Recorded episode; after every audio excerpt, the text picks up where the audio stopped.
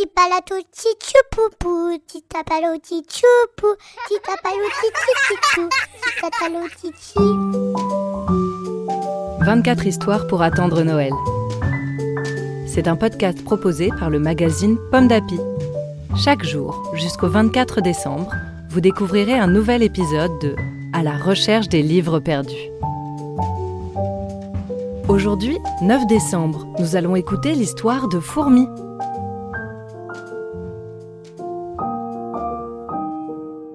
Fourmi est partie depuis huit jours. Ses petites pattes sont bien fatiguées.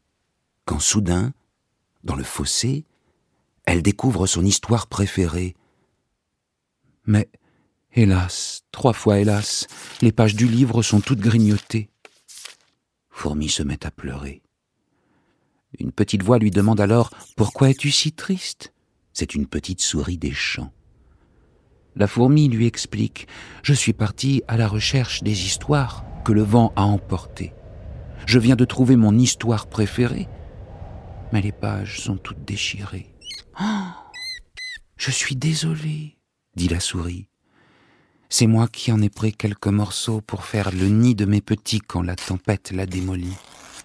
Mais si tu veux, je te les rends. Oh non, si c'est pour tes petits, je te les laisse volontiers, dit la fourmi en séchant ses larmes. Alors, la souris file dans son terrier et revient avec trois grains de riz. Elle dit Voici, en guise de merci. Fourmi n'a pas d'histoire à rapporter, mais elle repart avec ses trois grains de riz et une belle aventure à raconter à ses amis.